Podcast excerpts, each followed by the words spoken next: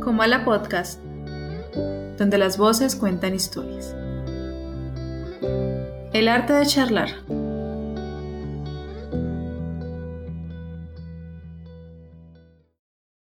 Hola, bienvenidos a Comala Podcast. Mi nombre es Carol Díaz y en este capítulo 96 tengo eh, una invitada muy especial y también como siempre me acompaña también otra invitada especial, un compañero que trabaja de la mano conmigo para hacer este maravilloso programa. Bienvenido Jorge y también bienvenida Amber. Hola Carito, sí, hoy estamos aquí en nuestro capítulo número 96, cada vez más cerca del capítulo 100, aunque lo decimos, lo dijimos eh, hace unos capítulos, aún no tenemos nada planeado para el capítulo 100, quizás Ámbar se quiera pasar por aquí también y compartimos, aunque sea virtualmente, una copa de vino y celebramos nuestro nuestros 100 capítulos, pero mientras tanto vamos a estar realizando este episodio muy interesante que vamos a hablar de una película en compañía de, como dijo Carol, de, de Ámbar, que ya nos acompañó en otro programa donde hablamos de la belleza, que lo recomendamos mucho, quedó muy interesante, Fue, era nuestro formato antiguo y bueno, ya estuvo ahí, charlamos de, me acuerdo que charlamos de,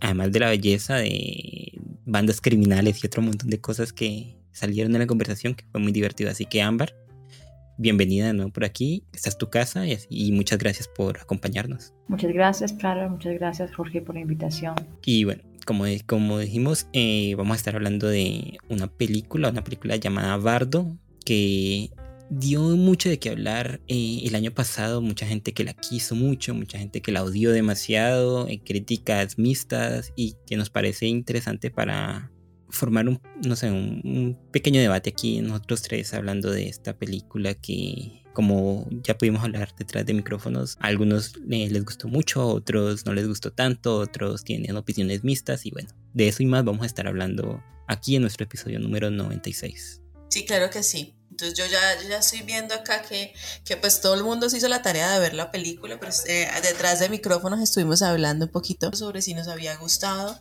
o no la película. Entonces yo les lanzo eh, para iniciar ya el programa como tal, hablando de esa, de esa obra que, que sí trae mucho, mucho material para explorar, mucho material para analizar. ¿Qué les pareció la obra, Jorge y, Ámbar? Pues mira que yo antes de comenzar sí de cabeza a la conversación quiero como dar un poquito de contexto de, de qué es esta película, de dónde, de dónde salió y de quién es. Como ya dije, se llama Bardo, falsa crónica de unas cuantas verdades, dirigida por Alejandro González Iñárritu. Es del año 2022. Y voy a leer la sinopsis, que no va a ayudar para nada, pero es la sinopsis oficial de la película. Bardo es una comedia nostálgica en el marco de un viaje épico, una crónica de incertidumbre donde el protagonista, un reconocido periodista y documentalista mexicano, regresa a su país enfrentando su identidad sus afectos familiares o la absurdidad de sus memorias, así como el pasado y la nueva realidad de su país. Este párrafo que acabo de leer y que la sinopsis oficial creo que describe, describe y no describe muy bien la película, porque la película es un, al menos para mí, ya entrando en la charla, es un batiburrillo de un montón de cosas. Es una ensalada mixta, es, es una ensalada de frutas, un sancocho. Tiene un montón de ideas, de buenas ideas eh, basadas en una muy bonita imagen que nos pueden llegar.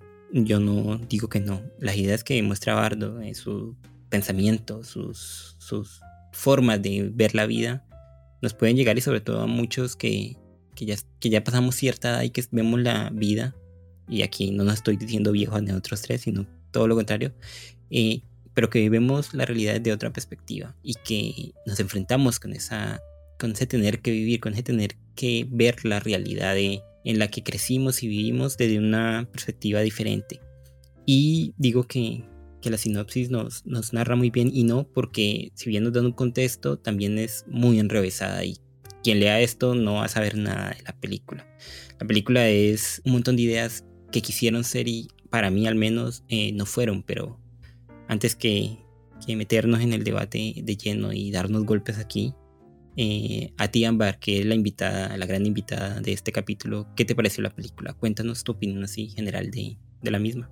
A mí me encantó la película. Me encantó porque es como estar saltando. Eso es lo que más me gustó, estar saltando como de un acontecimiento a otro sin lugar como una profundidad, como los mismos pensamientos que van y vienen, y también todas las referencias también que hace a la parte cinematográfica mexicana, a la parte de la historia y de otra vez y vuelve como va y viene otra vez con este con este protagonista que va como entrelazando esas cápsulas como de historia que a veces se unen un poco con esas transiciones visuales que me parecen muy apropiadas dentro de, del film. Yo te iba a preguntar algo, Ámbar, ya que tú pues tienes una obra artística y que eres una artista eh, plástica. ¿Tú crees que el retrato que hace el director, porque obviamente este protagonista Silverio, el protagonista de la película, eh, es un reflejo del director eh, y, y es una parte de su vida y de la forma en que lo cambió ser reconocido porque Alejandro Iñárritu eh, se volvió muy conocido, salió de México sin, sin ser nadie y de, explotó con las películas que hizo. ¿Tú crees que el retrato que hace de esta, no quiero decir del artista, porque no sé si el artista eh, hace un retrato, sino de, de las consecuencias, de las consecuencias del artista, porque él, por ejemplo, tanto Iñárritu como el protagonista Silverio, salió de su tierra, salió de, México y dejó de ser mexicano.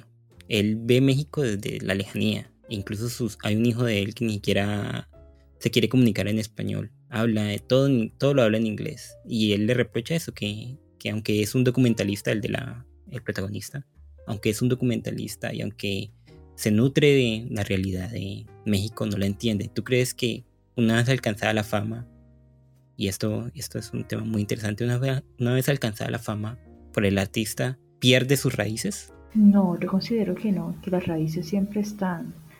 Lo que ocurre es que muchas veces el ese llegar a, la aparente fama te, te envuelve en otro tipo de situaciones, pero las raíces siempre están y siempre van a estar hasta el día en que ya no, no estemos más en este plano, pues, pero, pero no se pierde y tal vez la distancia lo, lo convierte como tener distancia de su propio país te cambia también la perspectiva, no para bien o para mal, sino que la engloba de otra forma y eso pues pues me parece como como interesante pero no, no considero de que de que se pierda en ningún momento.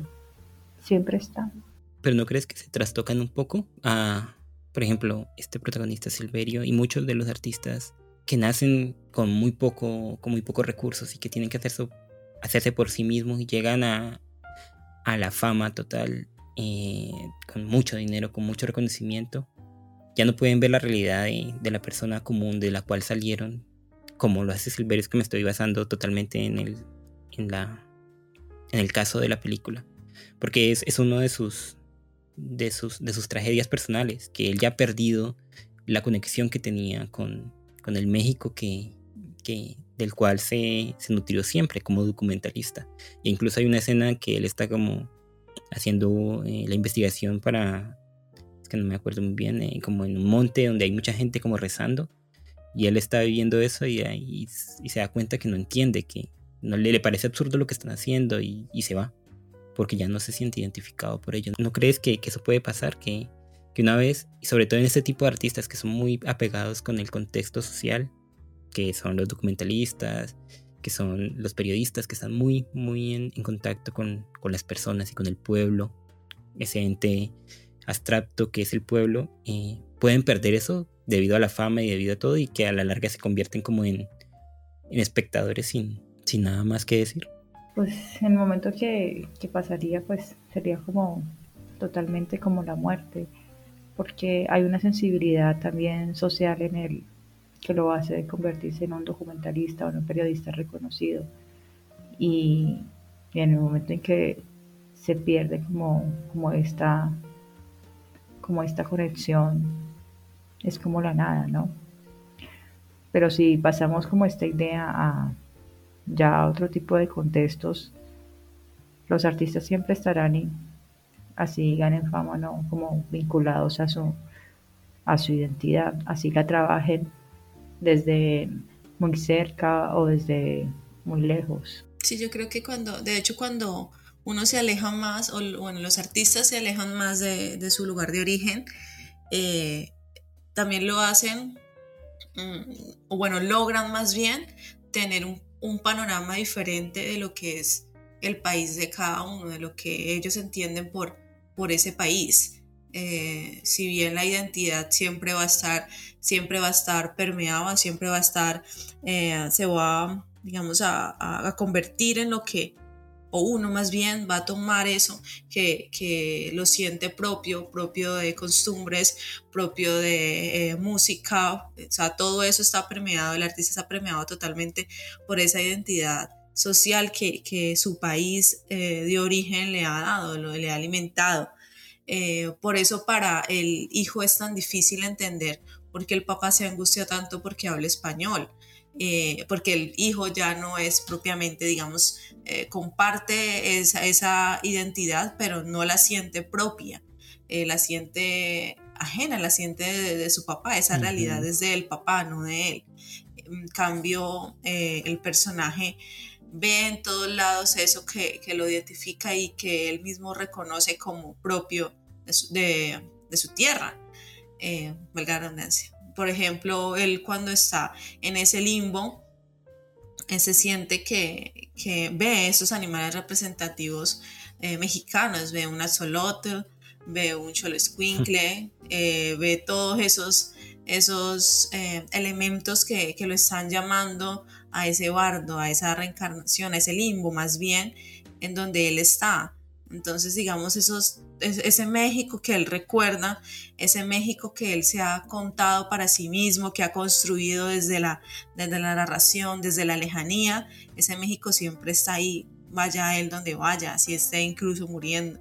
Entonces yo creo que uno no puede alejarse eh, totalmente, no puede decir que, que, ha perdido sus raíces o, o que ha dejado de lado eso que, aún queriendo eso que, que a uno lo, lo que a muchos lo, los avergüenzan y por ende toman o tratan de tomar otra identidad, pero eso es imposible porque eso es, eso es algo que, que es que como, como persona te, te rebosa, incluso con, con, tu misma familia, o sea, estás unido eh, con esas raíces que, que te unen a esa tierra y esas costumbres.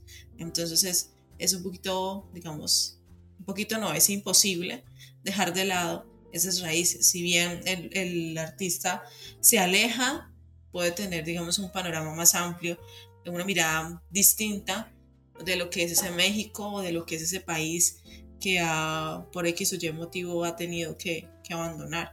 Yo entiendo que cuando uno se va del país o cuando uno se aleja un poco de, del contexto en el que está, entiende más lo que es ser parte de esa comunidad, ¿no? Y sobre todo ahora estoy entendiendo que estoy lejos de, mi país y, y, que no pensé, pero extraño muchas cosas de él y la identidad que, que, nos otorga estar rodeado de gente igual a nosotros y la soledad que, en la que nos sumergimos cuando estamos rodeados de gente que no comparte con nosotros nada de lo, lo que se comparte en nuestro país de origen.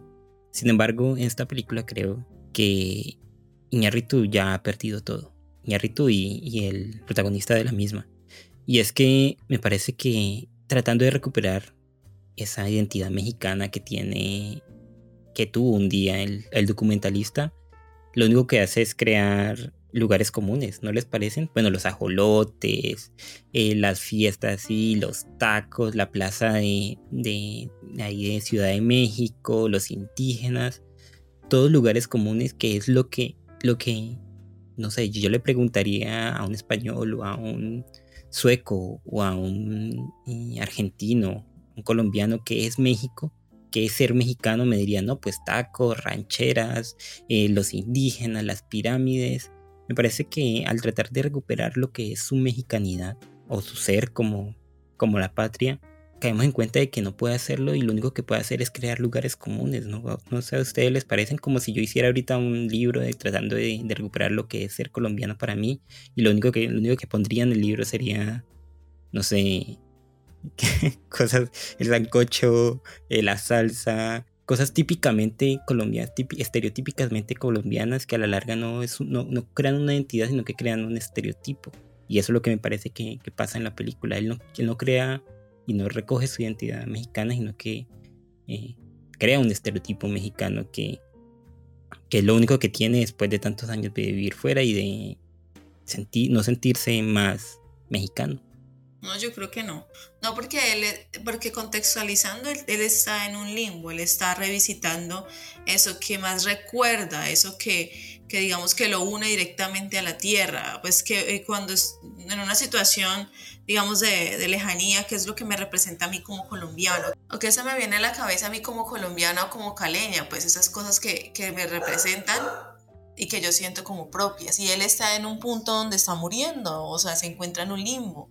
Entonces no creo que esos elementos eh, sean unos elementos como clichés que él quiere meter ahí a la fuerza, sino más bien algo que él está recordando, que ha sentido propio. Eh, y además recordemos que pues el, el significado tan poderoso de, los animales que acaba de nombrar. Yo creo que eh, también con respecto a lo que, a lo que habías mencionado, con anterioridad, ese, esa identidad o ese sentir mexicano o ese sentir latino. Eh, él hace un tiempo hizo una entrevista justamente de esta película y él dice algo que me llamó la atención eh, y me pareció importante y es que la belleza tiene origen en la herida eh, y, y, sobre todo el, el, hecho de él también mencionar mencionar, perdón, que en esa película no hay nada que entender. Nosotros nos sentamos a ver cine y pensamos que tenemos que, que las obras tienen que tener una estructura, una cronología. No, Carol, pero eso lo piensa quien no ha visto mucho cine y quien no se ha leído un libro y quien no ha visto un cómic y quien no ha visto una pintura, no sé. Pues la verdad, la parte como de análisis de, de la imagen que, que nos da la película no es puede llegar a ser algo panfletario, o sea, corre el riesgo porque sí tiene muchos elementos como clichés, pero también hay que alucir, pues es una persona que se encuentra lejos y está como recordando, aluce mucho a, a la memoria, que soy yo, de dónde vengo, muchas veces esos recuerdos no, no tienden a tener como una profundidad, sino más bien como luces y como como sombras, como imágenes, como, como efectos muy, o como acontecimientos muy, muy leves. Pero es triste, ¿no? Pensar que después de los años y que pasa el tiempo, lo único que queda de, de nuestro ser, no quiero decir patrio, pero nuestro ser, persona que perteneció a un lugar mucho tiempo, es los, son los clichés, son lo, lo panfletario, como tú dices, lo, como que... Lo que se escucha de afuera y no de adentro. Entonces uno se vuelve, es un, en un, extranjero. Pues no sé, esa parte sí, no sé si tanto como un extranjero, pero sí toma, al no sé estar como, como envuelto en esas realidades políticas, sociales o económicas de un determinado lugar y estar en otro donde tenés una, digamos como un apoyo y tener esa distancia te hace ver otra, otra forma, pero no, no volverse extranjero, porque precisamente estuvimos ahí y ahí venimos y, de ahí surgió algo, de ahí surgió eh, las primeras ideas, pues en el caso de, de este director, y, ahí pues como un núcleo, un núcleo que no se puede reducir a, a solamente unas cuantas imágenes, ¿no? De hecho de volver otra vez a, a tomar a México como el, centro de, de su producción cinematográfica me parece como muy, muy válido. ¿Pero por qué? ¿Te parece que es como una disculpa? Como que he abandonado lo que, lo que era y ahora quiero volver. A mí ese, ese querer volver a los orígenes en esta película creo que se hace de mala manera. Creo que no se logra el objetivo de volver a los orígenes ni de revisionarse como, como, como mexicano, como latinoamericano, sino que a la larga nos termina entregando una, visión, no voy a decir sesgada, pero una visión parcial de lo que es ser latinoamericano y de, y de nuestro ser como, como persona en ese territorio específico. Y, aquí no me quiero dar de moralista y no quiero decir ni patriotero ni decir, ay, no, no hizo la imagen del latino, ni hizo nada por, por representarnos a nosotros, porque yo soy la, la, peor, la peor persona para eso realmente. Y entiendo profundamente y lo estoy entendiendo ahora y con el poco tiempo que llevo fuera del país, lo, lo, voy entendiendo. Entiendo que cuando uno encuentra eh, su espacio en otro lugar y encuentra que otro lugar te puede ofrecer mejores cosas, como al director de la película que se fue para eh, Estados Unidos a criar una familia, a que sus hijos tuvieran una mejor escuela, a que tuvieran mejores oportunidades para él, eh, mejor prestaciones en, lo, social, en, en todo, una mejor vida realmente. Y cuando vuelves a la realidad de la que saliste y encuentras que no ha cambiado nada y que el país sigue en la mierda y que los políticos siguen robando y que la gente sigue siendo corrupta y que todo eso sigue pasando y lo contrastas, entiendes que eh, ya no eres ni de esta realidad que te, que te vio nacer, pero tampoco eres de esta otra en la cual te sientes ajeno. Yo creo que eso es eh, el estado medio en que está Silverio, el protagonista de la película, en un limbo, como ustedes dicen, que es el limbo de muerte, pero a mí no me parece un limbo de muerte, a mí me parece un limbo de renacimiento, de encontrarse en el mundo como esta persona, como, como una persona que, que ha perdido sus orígenes porque aunque lo siguen acompañando, ahora están trastocados por el tiempo y, por y la distancia, y que tiene que comprender que ya es otro, ya no es el que le gustaba eh, el tequila y los amigos y las fiestas y los taquitos y bueno y la historia mexicana en general, pero tampoco es el gringo porque nunca lo van a ver como un gringo. Y en una de las últimas escenas de la película se muestra cuando él llega al, al aeropuerto eso y le dicen usted no es de aquí, este no es su hogar, no se lo crea. Y se lo dice un mexicano, un, descendiente de mexicanos, que con más cara de mexicanos que cualquiera. Y él dice como que no, este es mi hogar, yo vivo aquí hace 20 años. Y el otro dice, no, no, no, usted nunca va a ser de aquí. Y él no está, está en ese, en ese tránsito, como en un aeropuerto, en el tránsito, ni de uno ni para el otro. Así que si tú dices, Ámbar, que después de los años y el tiempo y de la distancia, lo único que queda son, es como, como estas migajas de, de los lugares comunes, entonces es una realidad bastante triste para vivir, ¿no? Pero también están los recuerdos, está en la memoria, ¿no? De hecho, eh, pues hace poco me encontré con un, pequeño video de una de una bailarina del ballet de Nueva York que había, había perdido su memoria porque había tenido Alzheimer, en fin, en fin.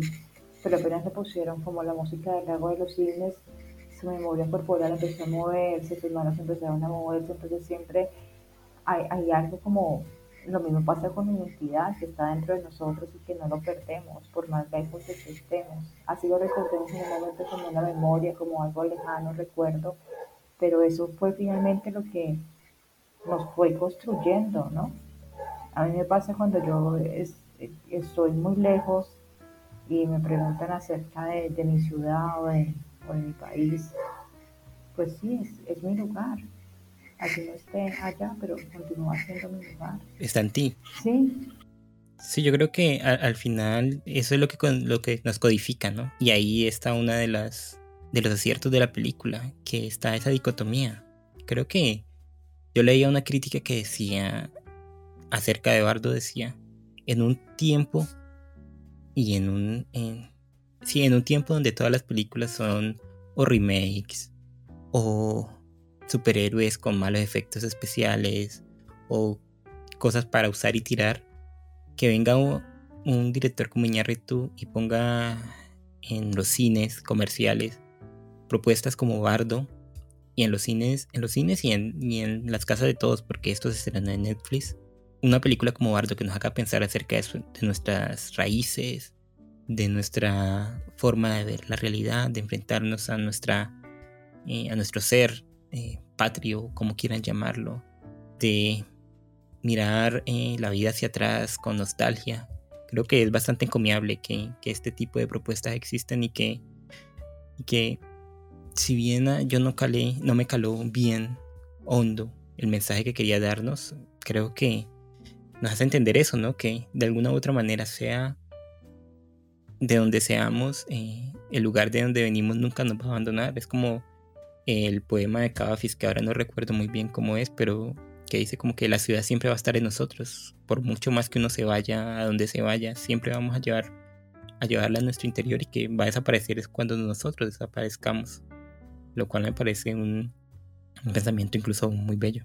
Yo no creo, yo no creo que, el, que el autor haya hecho la obra porque quiere dejar un mensaje. Eh, segundo, con respecto a lo de, la, lo de, las personas que, o el espectador que espera en, eh, observar una obra desde la cronología y estructura, si bien estamos acostumbrados a ver obras de Ñarritu donde hay una estructura y hay una cronología donde sucede algo al inicio y eso que sucede al inicio pues tiene un cierre, un final.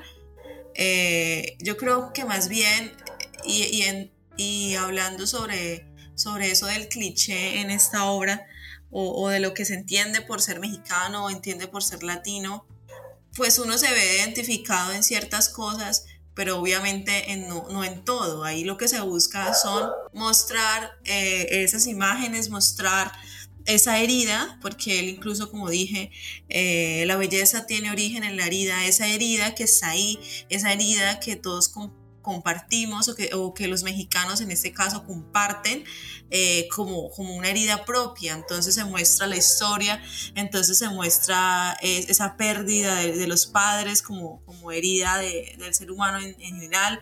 Se muestra también eh, esta música que, que, también los une como país.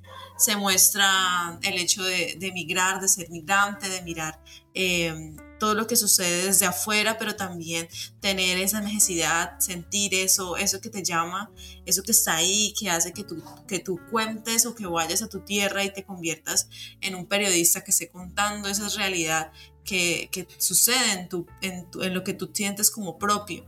Entonces él revisita históricamente todos esos momentos y, y como dijo... Pero si siente como propio, Carol. Eh, ¿Él sí lo siente como propio? ¿Te parece? Él siente. O se volvió, o se volvió como el trabajo de él. No, para allá voy. Si me dejas terminar, por favor, gracias. Claro, por eso, una discusión. Por eso, por eso voy a traer a la mesa el. Pero antes, Carol, que tú hables, yo le quería hacer una pregunta a, a Ámbar y no sé si, si puedo hacerla. Eh, Ámbar, ¿te molestaste? Hago una pregunta personal. No, no, tranquilo. ¿Tú eres de, de ascendencia de qué país? Recuérdame. De Siria. ¿Y te, y te sientes parte de esa cultura. Sientes que, parte de ti, como muchas cosas que eres, pero como eh, ser humano completo, radican o están originalmente en Siria. Pues la verdad es que siempre ha sido difícil tener un apellido extranjero y, vivir en, en, estos lugares porque las personas normalmente piensan que hay una conexión muy fuerte, ¿no? En el caso de Siria, pues tiene unas reglas bastante duras en cuanto a las mujeres y todo este tipo de sociedad tan extremadamente patriarcal y, y no, pues en ese aspecto no siento ningún tipo de conexión con una cultura que sesga tanto la, digamos, la el pensamiento, la ideología, lo que tenga que ser, o la movilización en cuanto a las mujeres. Entonces nunca me sentí como conectada en esa cultura, en ese tipo de, aspectos como de organización social, ¿no?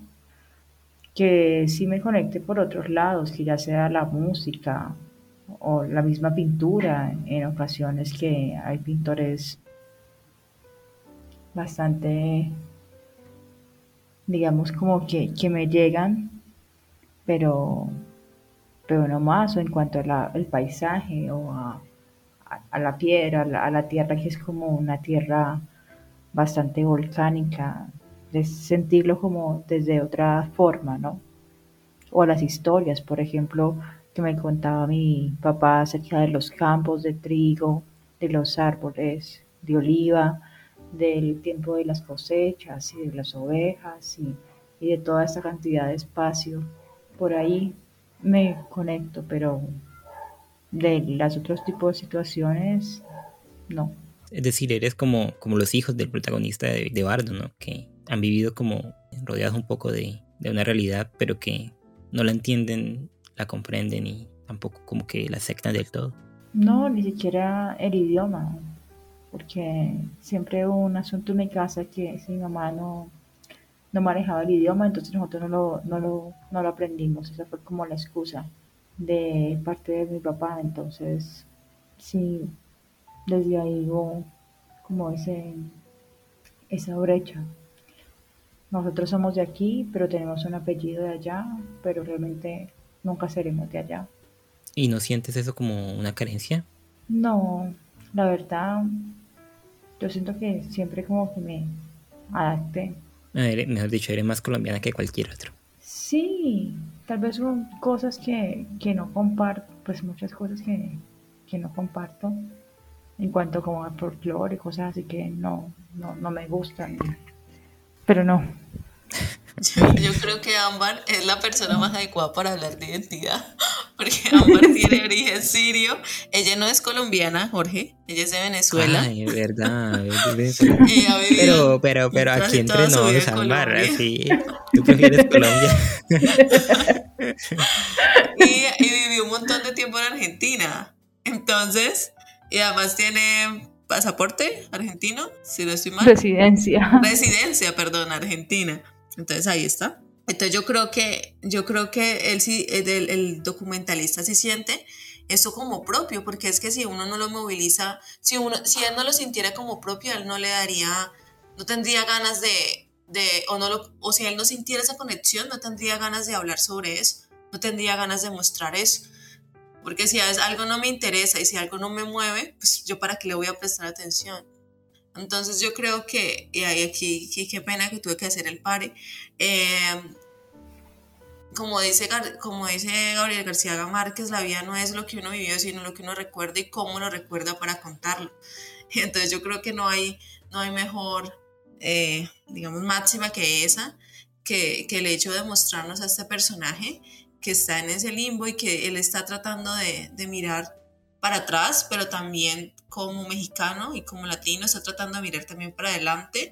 Y son todas esas cosas que como un tira y afloja que lo, que lo une y que como que no lo suelta, sino eh, si bien recuerdo al inicio de la película, él está corriendo por un desierto y no se puede elevar, está atado a esa tierra, él tiene que contar, él tiene que decir, él tiene que construir esa autoficción y también, eh, sobre todo, volver a esos, a, esos orígenes que lo están atando. Él, no se siente capaz de, de, por fin soltarse y es en la- última parte de la película donde se ve la misma escena y donde se ve ese personaje, pues en realidad no se ve ese personaje, pero sí, se- sí, sí está enfocado como si es- nosotros mismos estuviéramos ni siquiera el mismo protagonista, sino como el espectador, la espectadora corriendo por ese, por ese desierto y por fin, después de haber atravesado todo eso, por fin puede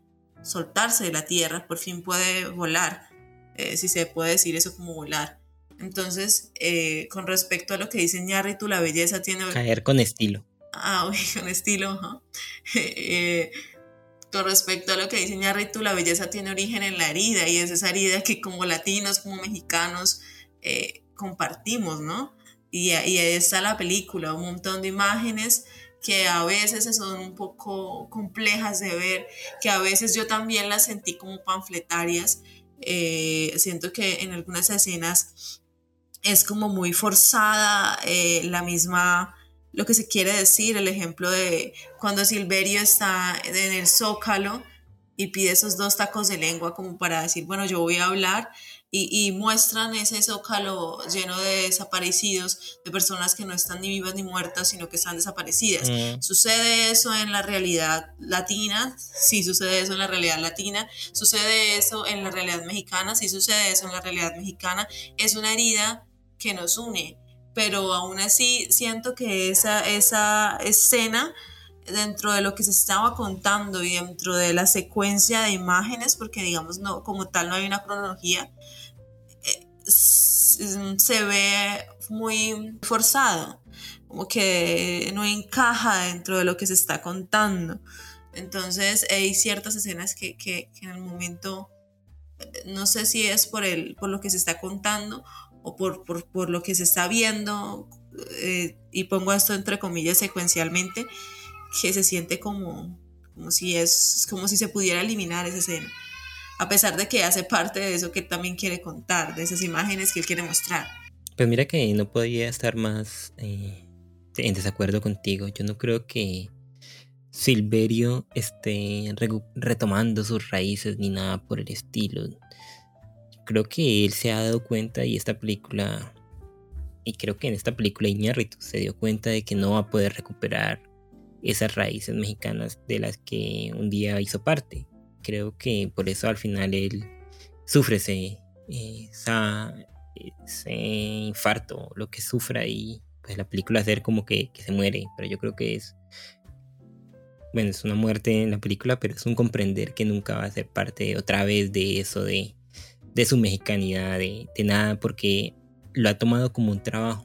Y, creo que ese es el, el leitmotiv de toda la película. Él tiene miedo de enfrentarse otra vez a esa realidad y darse cuenta que ya no le pertenece, que ya no hace parte de ella, que ya no la entiende y que por lo mismo ya no es un mexicano en el sentido estricto de la palabra, un mexicano que vive eh, en las calles de, de, esas ciudades tan extrañas y tan hermosas y tan conflictivas que son las calles eh, latinoamericanas, un mexicano que no tiene que sobrevivir como, los mexicanos tienen que sobrevivir, que no va en el servicio público de transporte, un mexicano que no muere en esa tierra, un mexicano que no desaparece, un mexicano que no come mierda, ya no es eso. Él, él, es otra persona que está en Estados Unidos viviendo bien, comiendo bien, entreteniendo, como él dice, a los gringos de mierda y sacándoles el dinero. Porque México se ha convertido para él en un tema de sus eh, documentales, en un trabajo más. Y, con esto hablábamos con Ámbar antes de, iniciar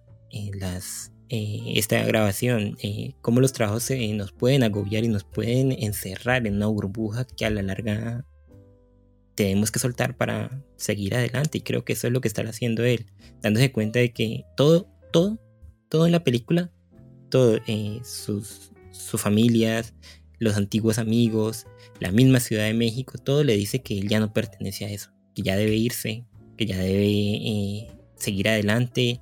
Su familia le dice ya sigue adelante, no quiere nada, él ni siquiera quería volver, se ganó un premio y por eso vuelve, ya no quería volver, él quería, él está bien en su, eh, en su nuevo hogar y, y bueno, tampoco está mal, no está, no está mal que él quiera hacer parte de otra parte, porque, bueno, eso estamos, ¿no? Moviéndonos y... No estoy de acuerdo contigo porque es que si no es mexicano y tampoco es estadounidense, entonces, ¿qué es? Aparte, estás, siento que estás mirando, siento que estás mirando o te centraste mucho en, en, en, lo de la identidad.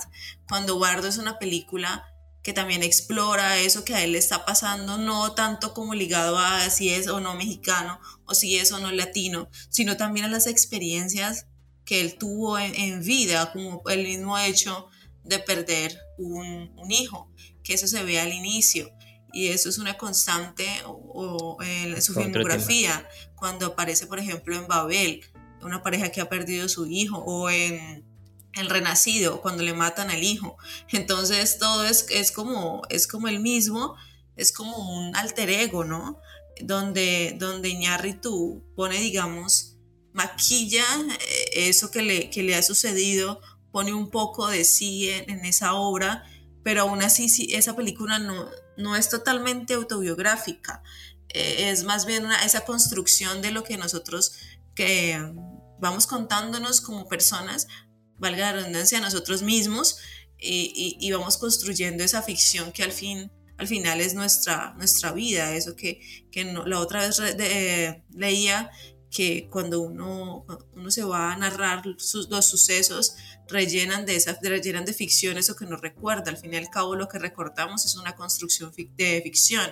Y a él le pasa exactamente lo mismo, no solo como mexicano, no solo como eh, latino, sino como persona. Entonces, no creo que él esté en el limbo porque está dejando atrás eh, la identidad de lo que es ser mexicano y no se siente. No, él está muriendo, él es una persona, él está ahí, está ahí y hay algo que lo ata, como cuando uno le dicen que no se ha podido morir en paz o que está, o, que, o esas creencias de que está vagando porque hay algo que lo sigue atando.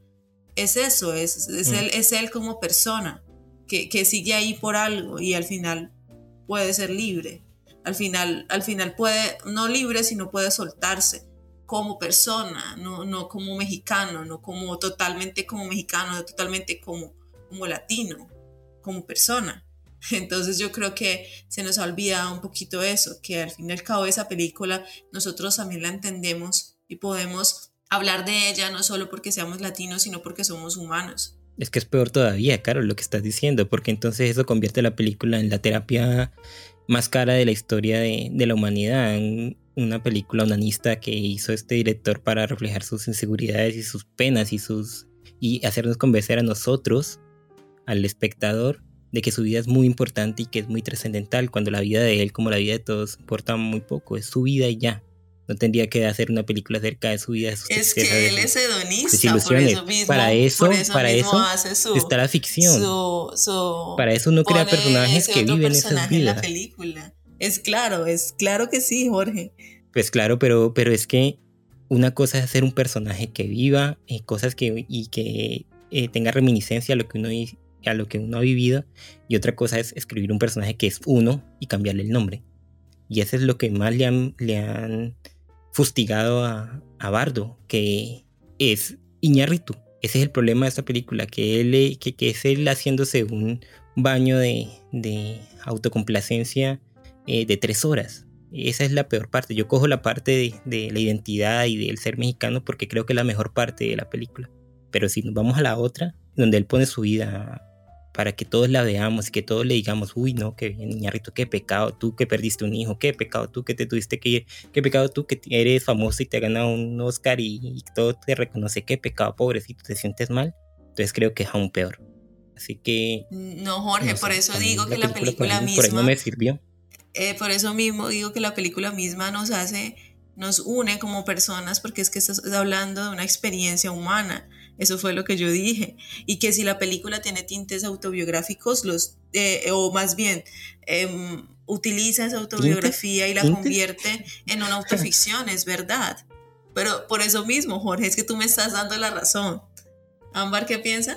Ámbar entra aquí de, de, de- de árbitro. Sepárense. de mediadora. Bien, bueno, hay varias cosas que están hablando que, que son muy interesantes, que se están discutiendo. Una parte es la parte de la biografía dentro de un trabajo artístico, la misma biografía de, de un artista. Yo creo que a lo largo de la historia del arte muchísimos artistas han utilizado también su propia vida para retratarla o desde ahí, desde esas eh, pequeñas historias, es donde salen las grandes obras, donde salen las grandes historias. Yo no le veo como mucho, digamos, mucho inconveniente a eso, no es algo nuevo, es algo que siempre ha estado dentro de toda la historia del arte, dentro de la, de hecho creo que dentro del cine también hay muchos, hay algunos directores que han tomado como, como esa línea en algún momento o se han toma, o se han valido de alguna historia para, para volverla algo, algo maravilloso, ¿no? Entonces no, no, no me parece como tan, tan fuerte ni echarle tanta, tan- tanta, tanta insistencia como, como a esa parte. Eh, el otro aspecto es acerca, yo creo, hay muchos, eh, hay como muchas veces una sobrecarga de símbolos y semióticamente se ve demasiado cargada en algunas escenas. Pero creo que esto también lo hace como, como a propósito. Si hubiera sido como un poco más sutil, probablemente la, la película no, no estuviera en Netflix, sino que fuera otro tipo de, de, de cine también, hubiera abordado otro tipo de público. Pero creo que esa sobrecarga de símbolos y que a veces la hace ver como un poco como pesada, como que, ay, bueno, ya, ya. ya entendí". Pretenciosa. Sí, es, es precisamente por, la, por el público que a quien le está apuntando, ¿no? Que se quiera convertir en algo mucho más comercial y para eso también es otro tipo de, de lenguaje para llegar, porque no siempre es muy claro. No sé Yo estoy qué peleando. piensa Jorge. Hay un libro que muchos de nosotros se ha leído, que se lee cuando es muy joven, que sobre todo se lee cuando es muy joven, que es El mundo de Sofía. Creo que todos lo conocemos aquí. Es un libro que introduce a la filosofía de una manera muy amena, de una manera muy, muy relajada para muchachitos de 11, 12, 13 años, 14. Y creo que, que Iñárritu es algo así, como que es, quiere dar, pretende dar más que quiere dar, pretende dar enormes ideas revolucionarias y en realidad se quedan en algo muy pequeño, en algo que, que no es tan revolucionario, que no es tan... que, que no es una filosofía, que no es Heidegger, que no es Schopenhauer, que no es Kierkegaard, que, no es, es, es una reflexión que cualquiera de nosotros haríamos acerca de una realidad que está pasando. Sí, hay desaparecidos en México, sí, qué triste. ¿Qué más? ¿Qué me estás contando? ¿Qué, más quieres decir? Que lo pongas bonito en ese, en ese paquete de, que es tu película, que lo envuelvas bonito, no no, no, no, no va a mostrar algo más de lo que está pasando. Sí, es eso que está pasando. Iñárritu, ¿qué más quieres decirnos? Que, que, que la gente en México es muy alegre, sí. Que se usan los símbolos patrios para hacer política, sí. ¿Y qué más? Y yo creo que eso es en parte lo que, lo que nos dice también eh, Ámbar, que quieren volver estas ideitas, porque son ideitas en, de una manera tan pomposa y tan, tan rimbombante, para que lleguen a, las grandes masas, como dice ella, para que la gente la coge y diga, uff, mira esto que dijo reto aquí, vamos a ponerlo en el Facebook, en el Twitter, en donde sea, y wow, qué, qué, qué grande, qué, qué, enorme. Y en realidad es, es, un cascarón vacío que, que no da mucho de sí. Y me parece que parece que estoy quedando aquí como que la película no me gustó y de hecho sí me gustó. me pareció interesante la película pero no en ese planteamiento, no en el planteamiento de filosófico ni trascendental, sino en el otro que ya estábamos hablando de, no sé, verlo reflejado y en el cambio que sufrimos dependiendo del tiempo y de lo lejano que estamos de nuestros lugares de orígenes. Entonces no es tan cascarón vacío, Jorge. no, no, no, no, no es cascarón vacío en el sentido, en ese sentido no. Pues por eso, está, por eso he estado tratando de meter la conversación por ahí. Desde el otro, eh, sí me parece un poquito me, me, parece pretencioso, Carol, que, que él quiere hacer una película con el protagonista, con el escritor, con el director, que, que hable de él, de su vida, de, él, de él, de él, de él, de él, de él, como en un acto masturbatorio de tres, tres horas y, y que pretenda que nosotros digamos, wow, qué genial, qué genio eres. Me parece mal. Porque yo leyera un libro así, y diría, qué mierda de libro. Pero aquí tenemos el placer de las imágenes y del movimiento. Eh, otra cosa, ya, estamos hablando de otra cosa, de Liga Dinos tú, eh, Ámbar, que, que eres eh, la pintura de, de, esta conversación, ¿qué te parece el tratamiento de la imagen en la película, de las luces, de las formas?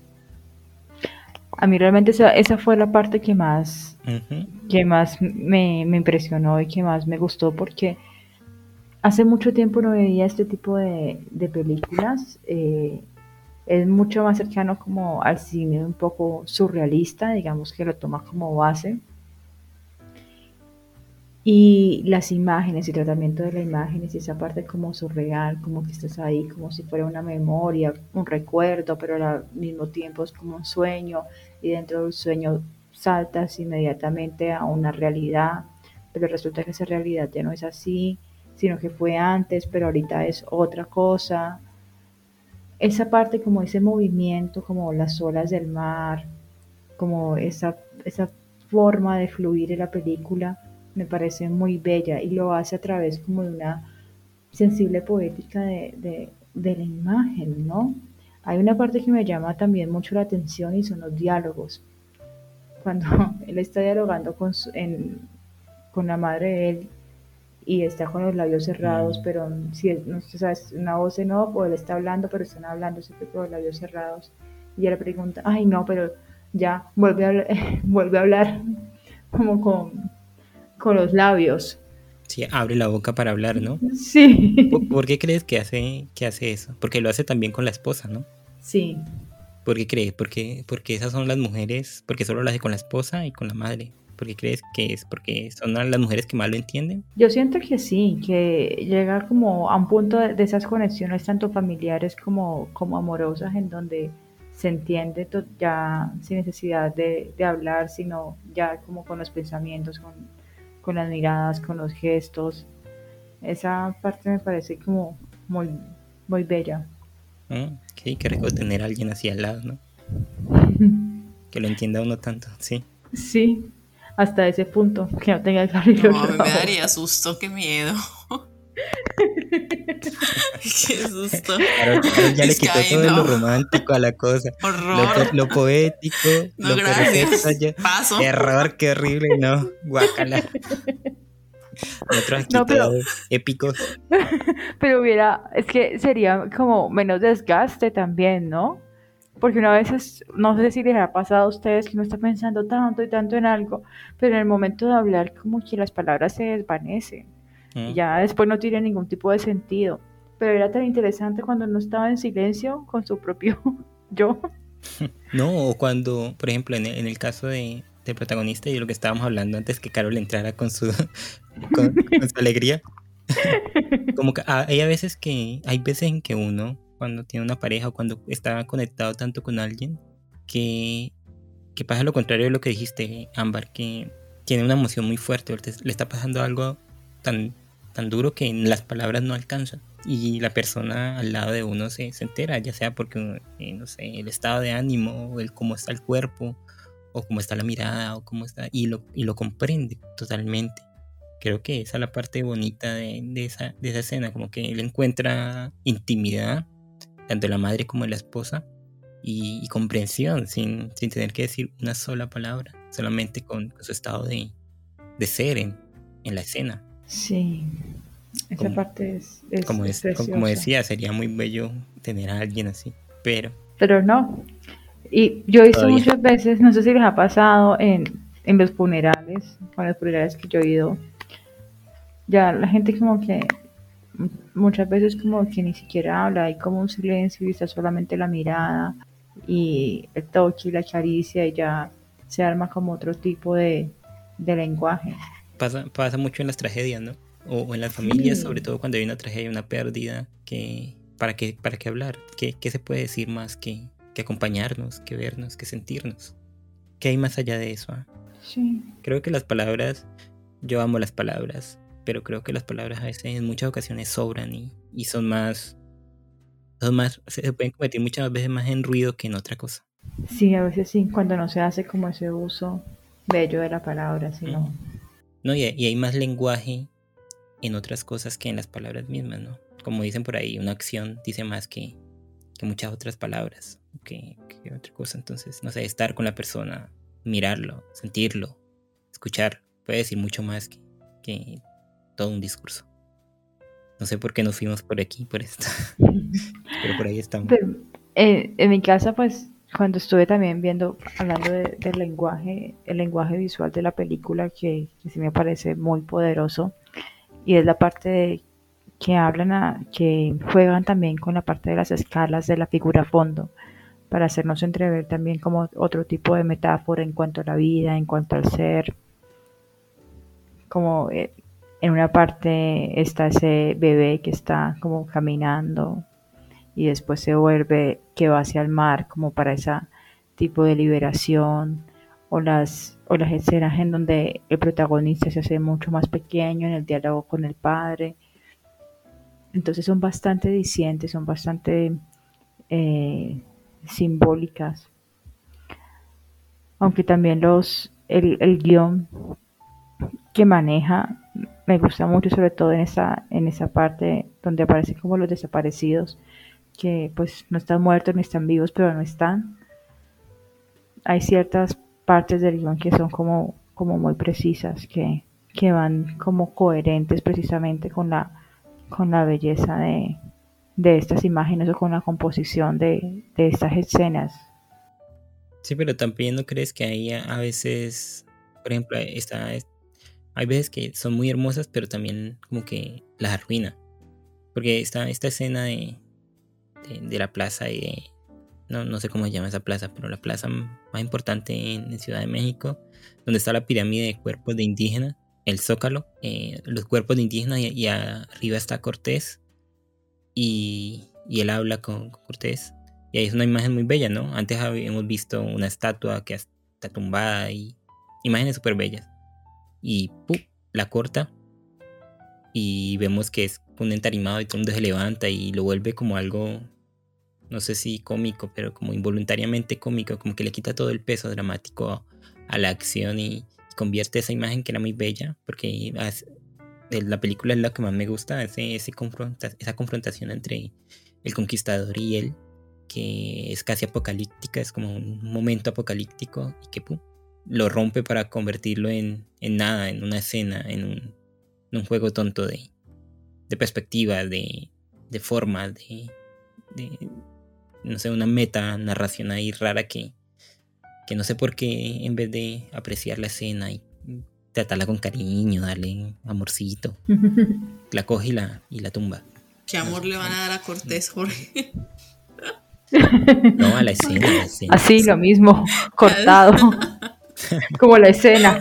Sí. Guillotinado. Desgraciado, ¿qué le pasa? No exija amor en esta hijo de madre vida. Bueno, yo creo que de alguna u otra manera, eh, peleando y no peleando, hemos logrado diseccionar un poquito la película. Creo que se puede sacar mucho más de esta película, como dice Carol, hay, hay otros temas que están ahí subyacentes en, en, la película, el de la paternidad, el de la educación de los hijos, el de, la, de los amigos, bueno, muchos temas que hay, el de eh, la lucha entre México y Estados Unidos, eh, que tomaría aquí tres horas hablar y que no queremos quitarle tres horas a Ámbar y que creo que hemos tocado los temas centrales y, lo más importante aquí con, con, nuestra invitada y pues no sé, agradecemos a todos que hayan estado aquí acompañándonos esta horita larguita que, que hemos hablado. Eh, esperamos que les haya gustado, que nos visiten en nuestras diferentes redes sociales. Estamos en Facebook, en Instagram, en Twitter, en TikTok, en YouTube, en todas partes estamos. Allí pueden dejarnos sus comentarios, pueden eh, recomendarnos obras, pueden recomendarnos a alguien que tengan eh, pensado que puede venir y hablar con nosotros. Sería muy interesante tener invitados de todo tipo para que discutamos, como hemos discutido hoy con, con Ámbar acerca de, estas diferentes obras tan interesantes. Y sobre todo, eh, agradecemos mucho a Ámbar por habernos acompañado, por volver a estar aquí, por estar después de tanto tiempo. hicimos la cuenta y es más o menos dos años desde que no nos había acompañado y esperamos que cuando vuelva no tengamos que esperar tanto. Así que, Ámbar, muchísimas gracias por acompañarnos y por todo lo que nos has dado hoy en este capítulo, que es muchísimo. Muchísimas gracias a ustedes por la invitación. Siempre es un gusto y es un placer como acompañarnos en las grabaciones del podcast. Y no, sigan adelante con este maravilloso proyecto. Sí, muchas gracias a Ámbar por, estar aquí, por todas sus eh, intervenciones y a ti, Jorge, también por acompañarnos y a ustedes por escucharnos hasta este punto. Les recuerdo que estamos en las diferentes redes sociales como Twitter, estamos en Instagram, en Facebook, nos encontramos también en TikTok ahora. Entonces, para que vayan y le den una miradita, que ahí subimos diferentes, diferente tipo de contenido y, y para también entablar una conversación y que nos recomienden con sus conocidos, con sus compañeros, con sus allegados, para que esta comunidad crezca. Gracias a ti, Carol, también por estar aquí, por pelear conmigo, por discutir, que eso es lo importante, que estamos aquí es para eso, para discutir, sacar nuevas ideas y, y confrontarnos, que, que es el objetivo de este podcast. Así que, como dijo Carol, muchas gracias. De nuevo, muchas gracias a ti, Carol, y hasta la próxima. Hasta la próxima. Hasta la próxima.